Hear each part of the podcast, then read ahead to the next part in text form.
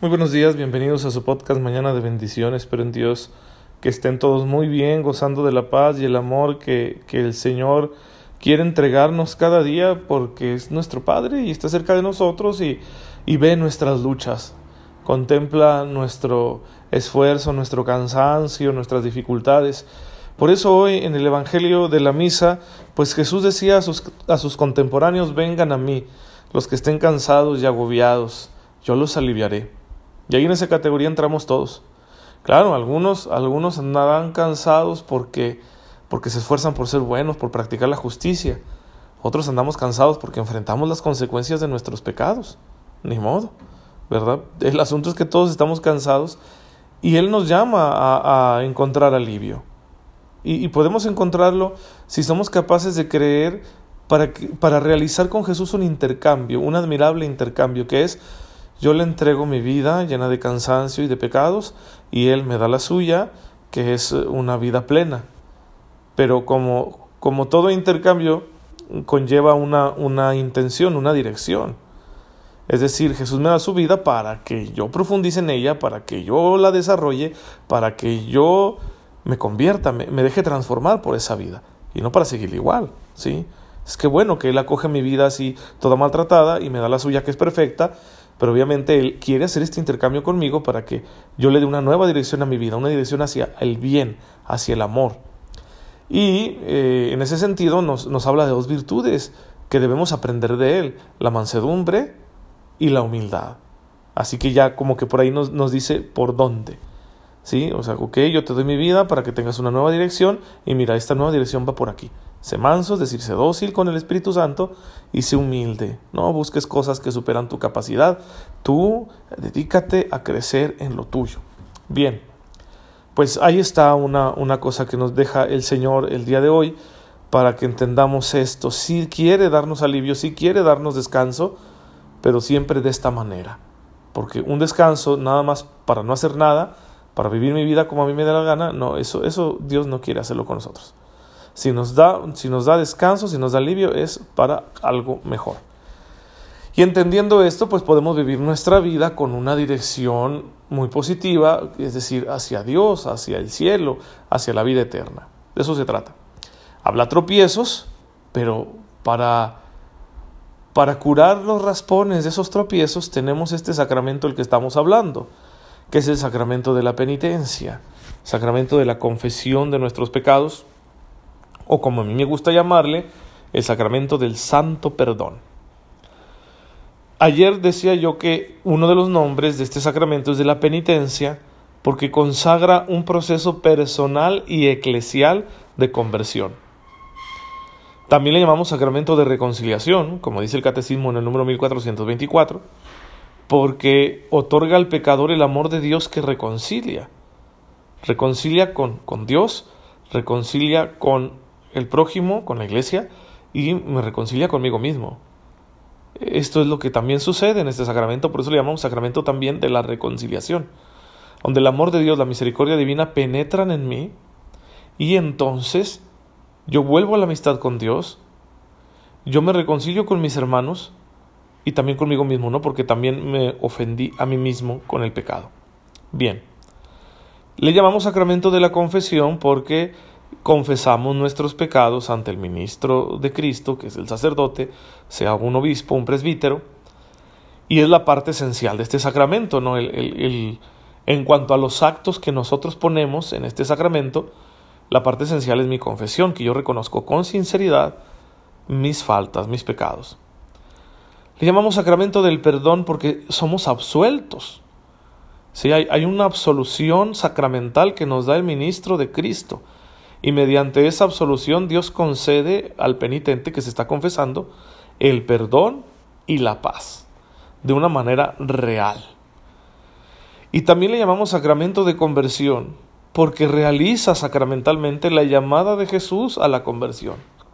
Es decir, en ese momento Jesús me está capacitando para volver, para darle un giro a mi vida, para dejar que su gracia me transforme, que el corazón me dé un vuelco y yo vuelva a estar orientado hacia el amor de Dios. Entonces los nombres del sacramento nos dicen mucho del sacramento. ¿sí? y es muy interesante conocerlo, pues para vivir todas las dimensiones. Por ejemplo, a mí me gusta insistir en que este sacramento no solo nos perdona, lo cual es buenísimo. Pues es muy bueno porque no podemos nosotros encontrar el perdón con nuestras solas fuerzas. Sí, es, es bueno porque Dios hace algo que nosotros no podemos hacer. Nos, nos libera, nos sana de nuestras culpas mediante su santo perdón. Pero no solo eso, porque si nos quedáramos solo en ese enfoque, podríamos caer en una actitud muy pobre, y mucha gente lo hace. Decir, ya vine, me confesé y entonces ya vacié el costal para volverlo a llenar. Sí, ya sabemos que somos bien débiles y que seguramente vamos a pecar igual otra vez, pero ese no es el punto. Aquí la situación es esta, este sacramento no solo nos da el perdón, también nos da la gracia para fortalecer todas las dimensiones de nuestra vida y luchar contra el pecado. Y vencer en la tentación, vencer en, en, cada batalla, porque cada tentación representa una batalla. Entonces no es para volver a empezar, no es borrón y cuenta nueva, es más bien decir, ahora tengo la gracia para no sacar otra cuenta de deudas con Dios. Entonces, tener ese enfoque nos ayuda mucho para que este perdón no, no lo perdamos inmediatamente y volvamos a pecar luego, luego. Sí, no, no, no.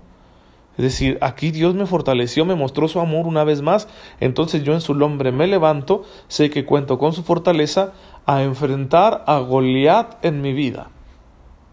Sí, el, el Goliat de la adversidad, de las tentaciones, de las acechanzas del maligno, de las debilidades, de los problemas, del mundo que me rodea y que se opone a Dios, es, una, es un Goliat, es un gigante, que es diestro para la guerra. Y yo voy hacia él como David. Soy un combatiente como David, limitado, inexperto, débil, mal armado, mal entrenado, etc. Pero aquí lo importante es que no voy solo. Ese diálogo entre David y Goliat es muy interesante, ¿no? Porque Goliat le dice a David, ¿por qué vienes contra mí como un perro, con piedras y palos? Y David le dice, tú vienes a mí con la espada, el escudo, la lanza y la jabalina, las mejores armas de aquel tiempo. Pero yo voy a ti en el nombre del Señor. Entonces cuando yo salgo de confesarme, soy como David, no voy solo a enfrentar a los Goliaths de mi vida y puedo derribarlos con mi fe, porque el Señor me acompaña.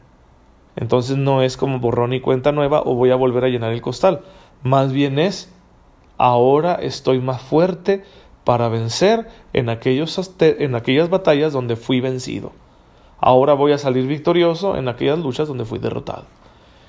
Y claro, ese enfoque nos hace que de confesión a confesión, bueno, tengamos un crecimiento, porque el Señor quiere vernos crecer. ¿Sí? No, solo, no solo quiere bendecirnos con su amor, no solo nos perdona porque nos ama, sino que quiere vernos crecer, que ya no volvamos a la misma vida, que amemos un poquito mejor cada día de confesión a confesión, de misa a misa, etc.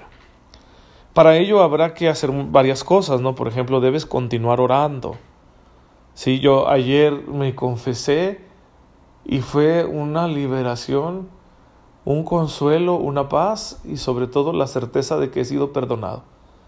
Es un regalo, ¿no? Y hoy, hoy que fui a celebrar misa, ahorita a las siete y media de la mañana, en la misa yo estaba bien contento porque, porque le decía a Jesús, mira Señor, esta misa la estoy celebrando bien.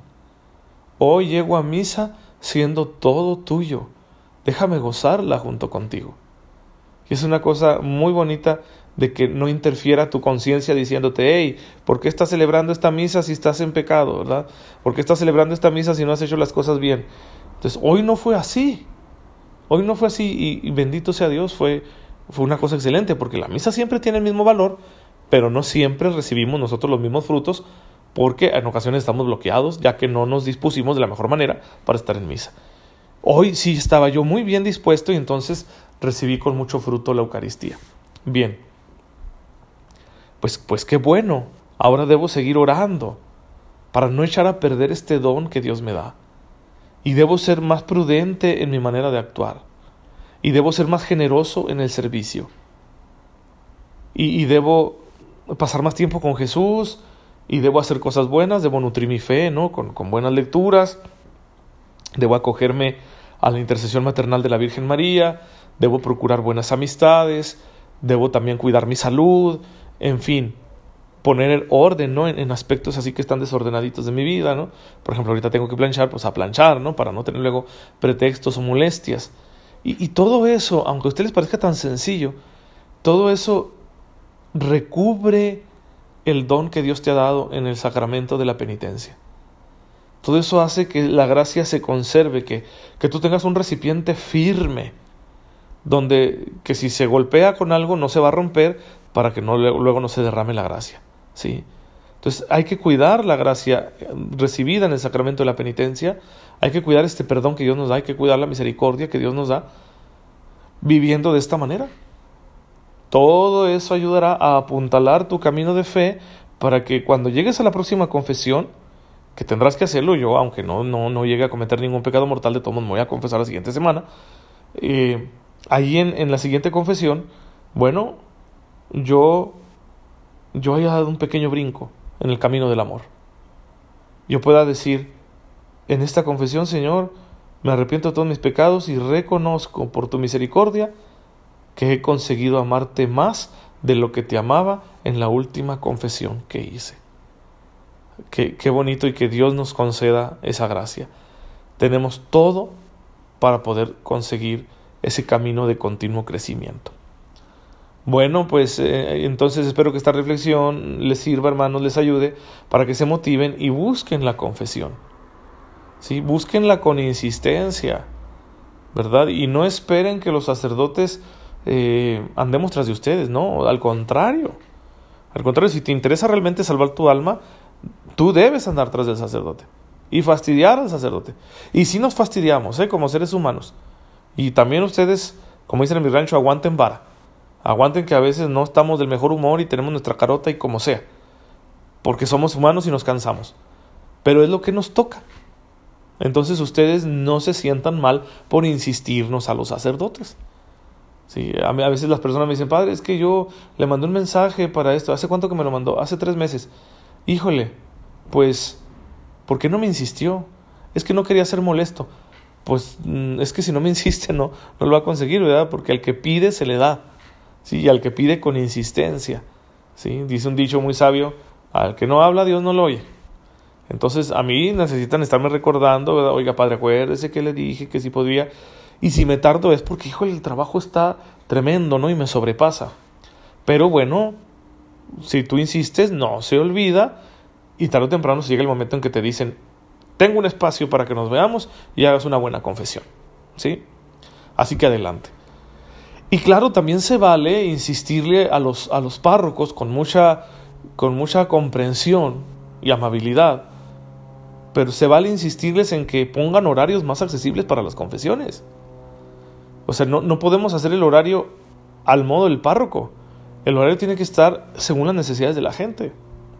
Por ejemplo, había una parroquia donde yo confesaba los domingos. Sí, porque el domingo era cuando la gente de los ranchos bajaba al pueblo grande, donde estaba la cabecera parroquial, y entonces eh, iban a misa a mediodía y luego después ahí se andaban ¿no? en el pueblo y, era más oportunidad ahí de confesarse que cuando yo iba a visitarlos a su rancho, porque cuando yo iba a visitarlos a, su rancho llegaba a veces en horarios donde la gente está trabajando, principalmente los hombres, ¿no? En aquel contexto rural, y por lo tanto no podían ir a confesarse. Entonces yo me ponía a confesar en domingo después de la misa de, bueno, no después de la misa de 12, después de comer, entonces ya me ponía a confesar y la gente ya sabía que yo estaba y llegaba, ¿no? Y se confesaban. Entonces, y uno diría, ay, qué raro, ¿no? Horario de confesiones en domingo. Bueno, pues es que aquí es la necesidad de la gente, es el tiempo que ellos tienen, pues ahí está, ¿verdad? En otros lugares será distinto, pero lo importante es que ese horario tenga esa flexibilidad. Y entre, entre más horarios accesibles de confesiones haya en las parroquias, entonces menos gente andará importunando a los sacerdotes en momentos en que no. Porque digo, de eso siempre hay, ¿no? De que, híjole, son las 12 de la noche y están tocando, ¿no? Porque quiere una confesión, ¿sí? O a cinco minutos antes de misa, ¿verdad? Y eso siempre es fastidioso para nosotros como sacerdotes. Porque, porque queremos hacer una buena confesión contigo. Y cuando estamos así, en esos momentos inoportunos, no se hace una buena confesión. Y tú te quedas insatisfecho, ¿no? Porque como, como si no hubiera sido profesional. Bien, pues son gajes del oficio, pero se puede mejorar, así que ahí les dejo esas ideas, ojalá que les sirvan. El asunto es La confesión es muy buena y hay que practicarla. Y mañana vamos a profundizar más en todo lo que nos da Dios mediante este sacramento. Padre, en esta mañana te bendecimos, te damos gracias por tu amor, por tu misericordia, porque nos dejas esta oportunidad de volver a la amistad contigo después de cada caída, después de cada falla. Ayúdanos, Señor, a sacarle el mayor provecho para que así experimentemos cada día con mayor abundancia los frutos de tu redención. Tú que vives y reinas por los siglos de los siglos. Amén. El Señor esté con ustedes. La bendición de Dios Todopoderoso, Padre, Hijo y Espíritu Santo, descienda sobre ustedes y los acompañe siempre. Nos vemos mañana, si Dios lo permite.